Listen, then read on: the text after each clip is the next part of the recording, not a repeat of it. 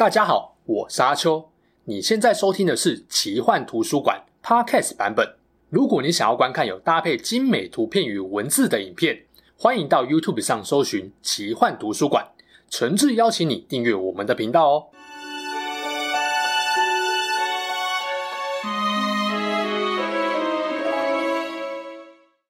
Hello，大家好，我是阿秋，来聊聊神秘奇幻的主题故事。在基督宗教的传说故事中，天使跟魔鬼一直是个热门的话题，因为鲜明对立跟张力十足的神话色彩，常常被现代奇幻或科幻类的故事所沿用或加以改编。可是，单纯讲善良天使对抗邪恶魔鬼的故事，在现在根本不会有什么人想看呐。如果啊，把 VS 改成等于，这个结果就不一样了，瞬间勾起大家的好奇心。让天使与魔鬼的故事有了更多的转折跟惊奇感。如果要讲到天使等于魔鬼的故事，最有名的肯定就是堕落天使路西法。据说路西法曾经是最俊美、最受神宠爱的光之天使长，但后来却在天使群中带头反抗神，堕落成邪恶的天使。甚至很多人认为路西法其实就是可怕的恶魔撒旦的前身。究竟这个地位崇高的天使首领在堕落之前是什么模样？后来又为何要起来反抗神，甚至最终成为人们口中的地狱魔王？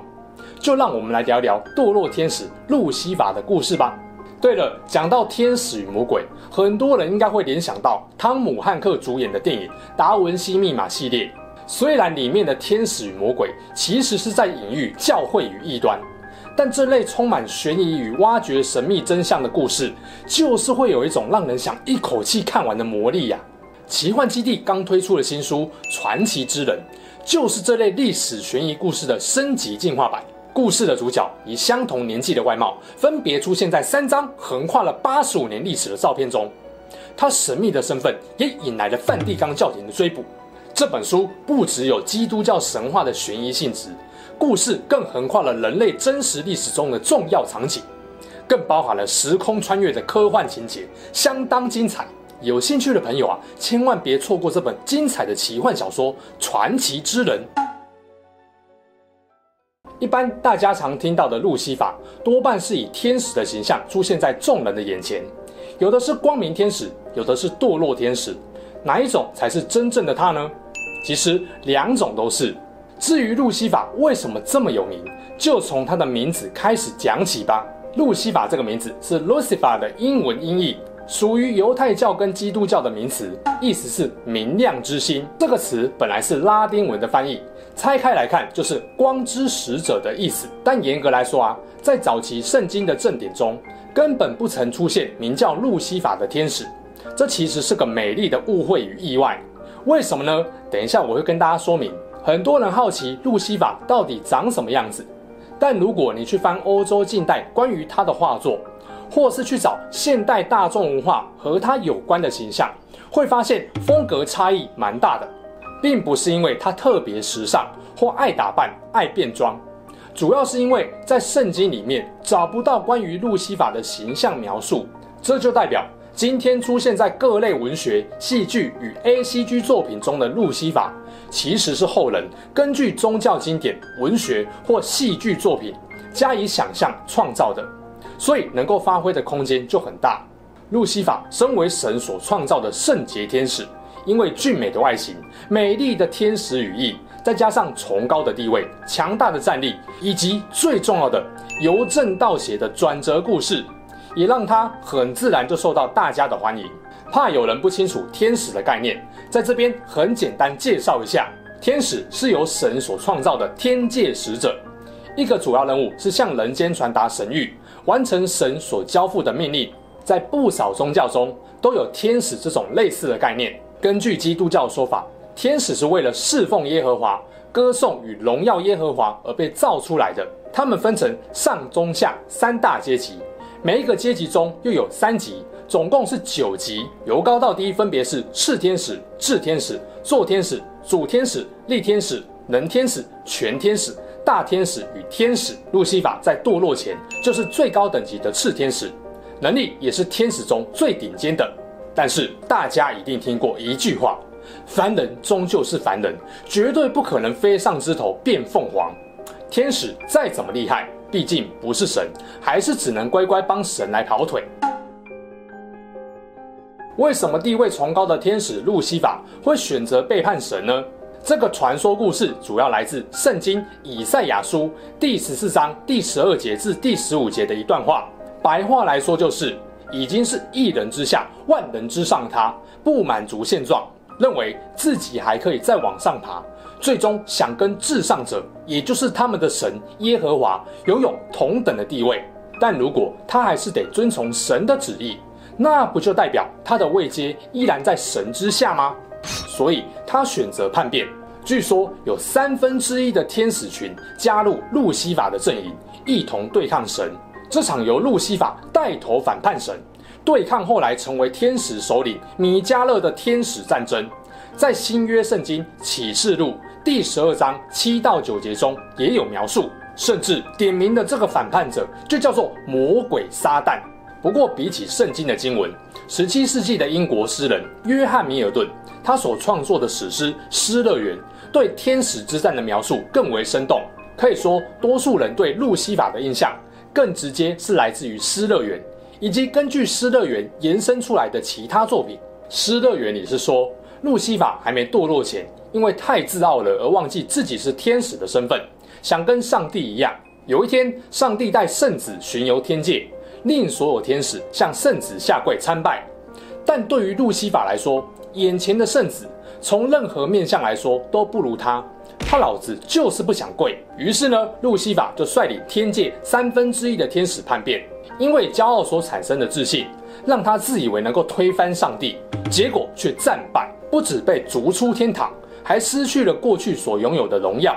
堕落后的路西法曾经化身为蛇，进入伊甸园，蛊惑夏娃吃下智慧树的果实。他也在地狱重新建立了一个类似天堂的新世界，成为魔王撒旦。那些跟随他的堕落天使们则成了恶魔。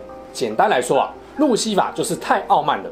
所以，十六世纪德国的彼得宾斯就认为路西法犯了基督教七宗罪里面的傲慢之罪。除了傲慢，也有一些说法认为路西法其实是因为嫉妒而叛变的。因为神先创造天使，之后又创造人类，但神宠爱人类多过于天使，甚至把人类置于天使的地位之上。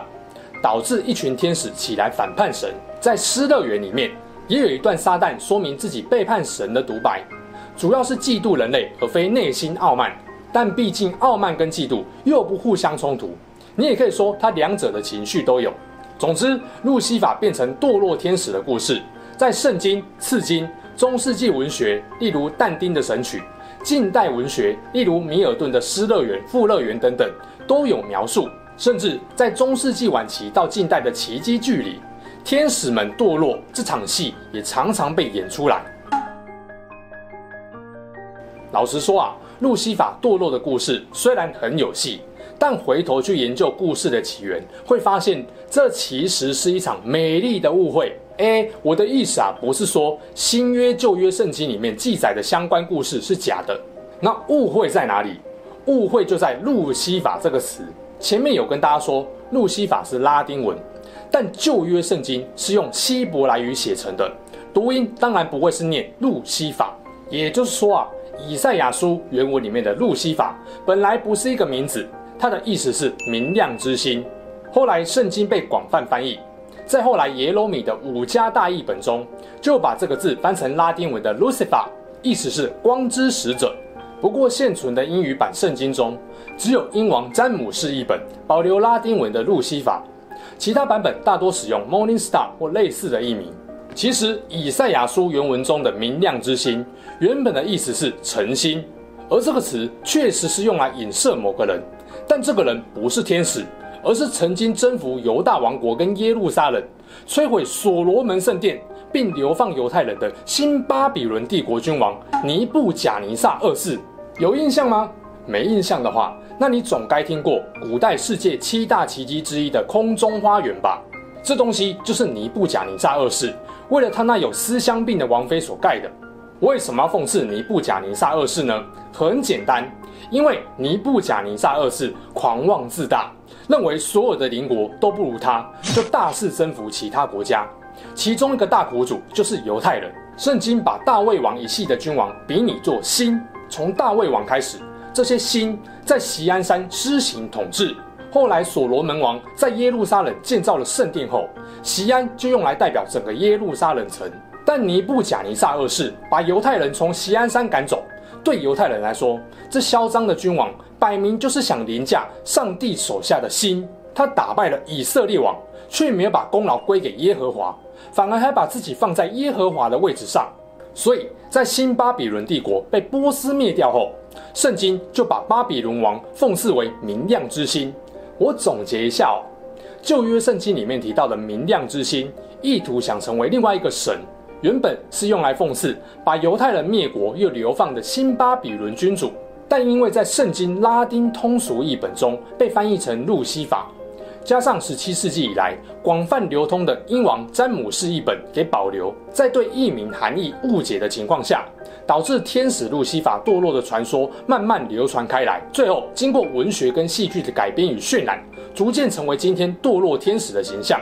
在今天，我们也看到很多人把路西法跟魔鬼撒旦画上等号。最普遍的一个讲法，认为路西法是撒旦还没真正成为地狱魔王之前的天使形态。这是真的吗？先厘清一个观念：宗教里的撒旦，并不是特指某个魔鬼。这个词在希伯来文中意思是敌对者，基本上啊，只要被认为是跟神敌对，或是被认为魔鬼的，都可以叫做撒旦。五世纪的圣奥古斯丁曾经写过一本书，叫做《上帝之城》，他认为路西法等于过去曾是天使的撒旦。这个说法奠定了天主教世界里面路西法等于撒旦的基础。后来再加上中世纪到近代文艺复兴渐渐流行的恶魔学影响。被描述成因为反抗神而堕落的路西法，就成了与神敌对者里面最有名的存在，并慢慢在人们心中和魔鬼撒旦连结在一起。看看新约圣经里面路加福音的一段话，耶稣对他们说：“我曾看见撒旦从天上坠落，像闪电一样。”是不是跟路西法由天坠落的形容有八十七趴相像呢？坦白说啊。在今天常见和路西法有关的设定，多半是受到中世纪跟近代文学的影响，而这些现代 ACG 跟小说里面描绘的路西法，就成了我们今天印象中的堕天使形象。路西法常被拿来当作由光明堕落为黑暗的强大魔王，或是统领恶魔的主将。他在作品中的面貌也是千变万化，比如近年来一部知名的影剧叫做《魔鬼神探》。就是在讲地狱之主路西法当王当到很不爽、很厌烦，结果就提早退休，然后跑到人间，在洛杉矶帮助当地的警局瓦解犯罪事件，惩罚罪犯。这部作品的设定很有趣，还没有看过的话，我推荐给大家。当然，ACG 更是一大堆，手游就可以讲出好几款，像是《龙族拼图》、《怪物弹珠》、《神魔之塔》、《异世界女神物语》、《暗影诗章》等等。唉，怎么老是都有这几款游戏呢？反正呢，听完这集故事啊，相信不管是哪个作品里面的路西法，你应该都会更有感觉了才对。哦，对了，有一些大众文化作品会设定路西法是后来天使领袖米迦勒的双胞胎哥哥，但这应该是二十世纪以后一些虚构作品所流传出来的说法。还有像是所罗门七十二柱魔神，也有说法认为他们就跟路西法一样。是堕落的天使，后来变成地狱的王公贵族。未来有机会的话，也会做一集介绍给大家。天使路西法堕落的故事，在中世纪以后广为流传。这对社会有什么影响呢？最大的影响啊，就是进一步增强了教会的神圣不可侵犯性与统治地位。简单来说啊，路西法妄想成为第二个神，就犯了异神信仰的大忌。这故事就是在告诉地上的凡人，就算你现在的身份地位很高，又怎样？连仅次于神的炽天使领袖都能够直接被神给击坠，你各位难道会比路西法更厉害吗？不过这故事也给了我一个关于权威的反思：所谓的魔鬼与异端，真的都是邪恶不堪的存在吗？其实很多时候啊。恶魔只是不被这个社会规则秩序所接受的一方而已吧。毕竟，当你手里握有权力，要编故事或罗织罪名，根本不是什么困难的事情。我不是说反权威一定是对的，基本上，当你的心中不容其他意见的质疑与挑战时，这种想法本身就是一种权威感，只是差别在于你有没有办法对质疑你的人做出制裁而已。尽管我们小心翼翼，不想变成那个堕落天使。讽刺的是啊，我们每个人都可能成为别人眼中的那个路西法，不是吗？想不想当？有时候不是你自己说了算，而是主流社会怎么看待你。但主流社会的规范与意见就一定是对的吗？按这样来看啊，或许天使与魔鬼的差别也只在一线之间吧。路西法的故事就讲到这里。如果你对这类融合了历史、奇幻与宗教神话的题材有兴趣，又喜欢故事带有一些悬疑、惊悚与动作冒险的色彩，那就翻开《传奇之人》这本小说，是曾经打造美国畅销科幻电视剧《无敌浩克》。《异形帝国》《圣地大决战》等作品的老牌编剧肯尼斯·强森所创作的第一本小说，行云流水般的紧凑节奏，加上每个重要的故事桥段都安排了强大悬念的谜团，读起来真的就好像在看电视影集，非常精彩。看一位野心勃勃的年轻记者，以及穿越了各个时代、不老也不死的神秘男子，如何在有限的时间内解开数十个世纪以来的国际阴谋与一道古老的诅咒。我相信你也会从这个传奇故事中重新思考善与恶的区别。好啦，这期事件就说到这边。如果你喜欢我们分享的故事，记得订阅我们频道，也别忘了打开小铃铛。你的订阅、按赞与留言就是我创作的最大动力。之后还会跟大家分享更多悬疑怪奇的事件。我们下次见喽，拜拜。